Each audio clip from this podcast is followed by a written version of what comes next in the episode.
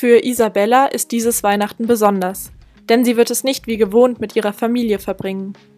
Stattdessen bleibt sie bei ihrer neuen Arbeitsstelle, dem Flüchtlingscamp auf der griechischen Insel Lesbos. Bevor Isabella hierher kam, schloss sie ihr Lehramtsstudium ab. Statt aber nun in einer deutschen Schule zu arbeiten, ist sie unbezahlte Helferin für die NGO Refugee for Refugees, die von dem Flüchtling Omar al-Shakal gegründet wurde. Seit Oktober ist Isabella nun im New Camp in der Nähe der Stadt Mytilini und möchte dort bis mindestens Januar bleiben. Das New Camp wurde errichtet, nachdem das ehemalige Lager bei Moria im September abgebrannt war. Isabella, am Anfang würde mich erstmal interessieren, bist du in Weihnachtsstimmung? Das ist eine gute Frage. Weihnachten ist noch für mich irgendwie ganz weit weg. Ähm, wir haben heute mal gesagt, es sind jetzt noch acht Tage. Aber so in Weihnachtsstimmung bin ich noch nicht wirklich, weil es ja noch lange hin ist und man irgendwie ganz viel andere Sachen hier immer zu tun hat und immer viele andere Dinge passieren, sodass man irgendwie gar nicht so drüber nachdenkt an Weihnachten. Ich glaube, das kommt dann so ein, zwei Tage vorher, dass man dann eben ein bisschen Weihnachtsmusik hört und ja. Wir haben auf jeden Fall geplant, dass wir im Haus ein bisschen Plätzchen backen und Weihnachtslieder hören, aber wahrscheinlich erst zwei Tage vorher. Da kommt die Weihnachtsstimmung bestimmt noch auf. Jetzt seit dem Brand im September in Moria ist das Camp ja und die Lage der Flüchtlinge wieder etwas aus den Schlagzeilen verschwunden. Und deswegen würde ich dich gerne bitten, beschreib doch nochmal unseren Hörerinnen bei Campus FM, wie die Lage gerade ist und was man denn gerade wissen sollte. Ähm, also nach dem Brand in Moria wurden erstmal viele, also es waren während im September vor dem Brand waren 12.000 Flüchtlinge auf ähm, Lesbos und seitdem wurden viele aufs Festland gebracht, äh, meistens nach Athen, was aber natürlich die problematische Lage ähm, eher nach Athen ähm, gerade momentan auch verlagert, dass dort auch viele auf der Straße sind. Deswegen ist jetzt ein Team von AVA auch ähm, in Athen und hier auf Lesbos sind jetzt momentan 7000 ähm, Flüchtlinge immer noch. Und die Lage für die Menschen, also wenn man mit den Menschen im Camp spricht, sagen viele, dass sie es schlimmer finden als in Moria. Meine Meinung dazu ist eigentlich, dass ich denke, dass die Sicherheit besser ist, weil sehr, sehr viel Polizei jetzt mittlerweile im Camp ist. Aber ähm, dass natürlich dadurch, dass die Polizei immer da ist, sind die Menschen sehr extrem eingeschränkt eben auch durch Corona extrem eingeschränkt in ihren Möglichkeiten, wie sie sich eben selber helfen können. Deswegen ist die Lage immer noch sehr, sehr angespannt. Was ich immer sehr beeindruckend oder extrem finde, ist, dass die wohnen ähm, in einem Zelt, das ungefähr zwölf Quadratmeter groß ist, wohnen zwei Familien. Das heißt, pro Familie hat man ungefähr sechs Quadratmeter, um eben zu leben, zu schlafen, um alles zu machen. Und ähm, auch noch immer gibt es keine warmen Duschen beziehungsweise keine Duschen. Ähm, es gibt Wasserstationen, wo sich die Menschen ähm, waschen können, aber halt mit kaltem Wasser. Und für Frauen ist es halt extrem schwierig, weil sie ja alle ähm, von der Religion her sich nicht ausziehen können in der Öffentlichkeit. Deswegen ist das ähm, auch ein großes Problem. Und ein anderes Problem ist noch die Elektrizität, die sehr, sehr oft ausfällt, was aber halt sehr wichtig wäre, ähm, um irgendwie sich warm zu halten mit Tee oder so. Du hast gerade gesagt, sechs Quadratmeter für eine Familie. Wie lassen sich denn da überhaupt noch äh, Corona-Maßnahmen umsetzen und einhalten? Also Corona-Maßnahmen im Camp sind, dass man immer Masken tragen muss, äh, wenn man sein Zelt verlässt. Und überall sind so ähm, von Organisationen so ähm, ja, Hygienespender aufgestellt. Ähm, also es gibt die Maßnahmen, aber wie gesagt, es leben 7000 Menschen auf engstem Raum zusammen und auch bei den Essensausgaben, die zweimal am Tag stattfinden, sind sie eng zusammen in einer Schlange. Ähm, von dem her, es werden Maßnahmen getroffen, aber natürlich ähm, ist ja alles sehr eng und dicht aneinander. Von dem her kann man nicht zu 100 Prozent davon ausgehen, dass man die Corona-Maßnahmen umsetzen kann. Kannst du uns ein bisschen aus deinem Alltag als Freiwillige berichten?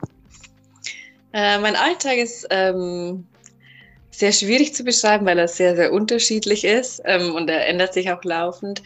Grundsätzlich, glaube ich, kann man beschreiben, dass man jeden Tag so ungefähr um acht im Camp startet. wenn man ähm, dann trifft man sich eben in der Früh mit den äh, Community Volunteers, die uns eben dabei helfen. Und dann ist es sehr vielfältig. Also es gab zum Beispiel zwei Wochen, wo wir dann wirklich nur die Paletten unter Zelten verlegt haben, ähm, um die eben äh, ja um die Zelte wasserfester und äh, mehr auf den Winter vorzubereiten.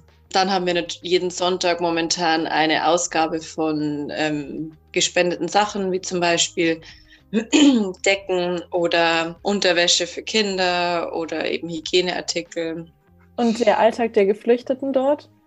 Der Alltag der Geflüchteten ähm, ist, dass man eigentlich jeden Tag aufsteht und nicht so wirklich eine Idee hat oder nicht so einen wirklichen Sinn oder einen Zweck darin sieht, weil man ja eigentlich den ganzen Tag nur wartet.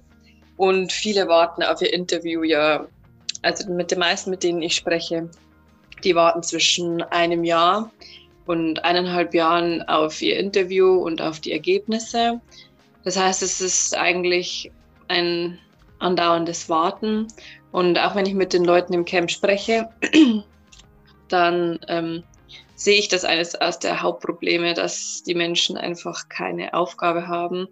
Und viele sagen immer, sie werden eben so müde im Kopf, weil man eben den ganzen Tag lang nichts zu tun hat. So wie ein ewig langer Lockdown. Ja, genau. So kann man sich das wahrscheinlich vorstellen. Wir versuchen da eben dagegen zu wirken, indem dass wir sie in die Arbeit mit einbinden und man sieht auch wirklich, wie die Menschen aufblühen, wenn sie einen geregelten Alltag haben, eine Routine, dass man sagt, okay, man trifft sich um neun, dann arbeitet man bis um vier oder fünf und dann äh, geht man eben wieder äh, zurück ins Zelt. Aber es haben eben nicht viele ähm, die Möglichkeit. Wir haben zum Beispiel, ähm, ja, wir beschäftigen 35 Community Volunteers und im Camp leben 7000. Deswegen, ja, es ist sehr begrenzt. Hier mit mir im Interview bei Campus FM ist Isabella, die als Freiwillige für die Organisation Refugee for Refugees in dem Flüchtlingscamp auf Lesbos arbeitet. Gerade eben haben wir schon über den schwierigen und teilweise auch zermürbenden Alltag im Camp gesprochen. Und jetzt steht ja auch noch der Winter vor der Tür. Die Temperaturen werden äh, weiter fallen, auch in Griechenland. Was für zusätzliche Probleme kommen denn dann noch auf euch zu und ähm, ja, was macht ihr dann zum Beispiel als NGO dagegen? Ähm, ja, wir haben eigentlich gerade sehr interessante Tage hinter uns. Im Oktober hatten wir unseren ersten Starkregen, der das komplett äh, Camp erstmal überschwemmt hat. Und äh, jetzt hatten wir von letzten Freitag an, ähm, also vier Tage lang, extremen Regen. Wir haben uns versucht, die letzten Wochen darauf vorzubereiten, äh, weil eben die, äh, die Winter in Griechenland sehr, sehr ähm, regenreich sind und kalt. Ähm, mit Hilfe von ähm, Kanälen und Sandsäcken und eben den Paletten unter den Zelten haben wir versucht, da eben schon mal ähm, das Camp auf den Regen vorzubereiten. Was auch alles sehr, sehr gut funktioniert hat. Aber natürlich ähm, war das Camp trotzdem teilweise überschwemmt und viele hatten Wasser im Zelt, weil die Zelte auch nicht unbedingt für den Winter ausgelegt sind. Bezüglich Weihnachten ähm, würde mich natürlich sehr interessieren, ob deine Orga, Refugee for Refugees oder auch andere NGOs ähm, etwas Besonderes geplant haben für die Weihnachtstage, auch wenn natürlich nicht alle äh, Geflüchteten vor Ort Weihnachten feiern, die meisten ja wahrscheinlich nicht. Trotzdem ist es ja auch äh, immer eine Gelegenheit, wo eigentlich viel gespendet wird mm, und viel an wohltätige Zwecke gedacht wird. Also wie sieht es da bei euch aus? Also wir haben auch äh, eine Weihnachten-Spendenaktion, die wir eben kürzlich gestartet haben. Und ich denke, Weihnachten im Camp, ähm, auch wenn die Menschen nicht wirklich Weihnachten feiern würden, wissen sie, dass wir Weihnachten feiern und ich denke, dass trotzdem die Stimmung anders sein wird im Camp, weil sie eben wissen, dass Weihnachten ist und viele eben von uns Weihnachten feiern. Wir als Organisation haben jetzt geplant, dass wir da ähm, Geschenke an alle Kinder im Camp verteilen. Es leben ungefähr 2500 Kinder im Camp und da wollen wir eben so eine Geschenkeausgabe machen ähm, an alle Kinder. Ja, ich denke, dass schon die Stimmung anders sein wird, auch wenn die Menschen nicht wirklich Weihnachten ähm, feiern genau. Aber ich bin schon gespannt und freue mich eigentlich auch drauf, ähm, Weihnachten mal ganz anders zu verbringen und äh, eben dann da äh, Weihnachten im Camp zu verbringen. Wenn man jetzt nach allem, was du erzählt hast und auch nach dem, was man in den Medien sieht, das Gefühl hat, boah, ich, äh, ich ertrage das nicht mehr, ich möchte irgendwas tun, was hättest du für Tipps und Ratschläge, wie man helfen kann? Zuallererst, speziell in der Flüchtlingsthematik, würde ich mir wünschen, dass viel darüber geredet wird und aufmerksam gemacht wird und man Druck auf die Politik ausübt, weil ich denke, das ist das es ist ein sehr wirksames Mittel, das jeder hat. Und es ist einfach unheimlich wichtig, dass die Menschen nicht vergessen werden. Und ich glaube, am besten schafft man das eben, indem man das im Gespräch behält und immer darauf aufmerksam macht und äh, Gelegenheiten nutzt, um das an die ähm, Öffentlichkeit zu bringen, diese Missstände. Ein zweiter Punkt ist natürlich immer ähm, Spenden. Also ich finde immer, dass man sich eine Organisation eben suchen sollte, die, der man vertraut und äh, wo man weiß, dass das Geld ankommt. Und viele sind da immer misstrauisch, aber ich denke wirklich, dass ähm, Geldspenden viel bewirken können, wenn sie eben an die richtigen Stellen gelangen. Und zu guter Letzt, wenn man ähm, da natürlich sagt, okay, ich muss irgendwie was dagegen tun. Ja, also ich habe diesen Schritt gemacht und bin jetzt quasi in die Flüchtlingshilfe gegangen und möchte mich auch irgendwie beruflich ähm, in diese Richtung entwickeln und habe es bis jetzt noch keinen Tag bereut. Und das auf jeden Fall ist eine besondere ähm, Erfahrung, die ich nicht missen wollen würde. Vielen Dank. Sehr gerne.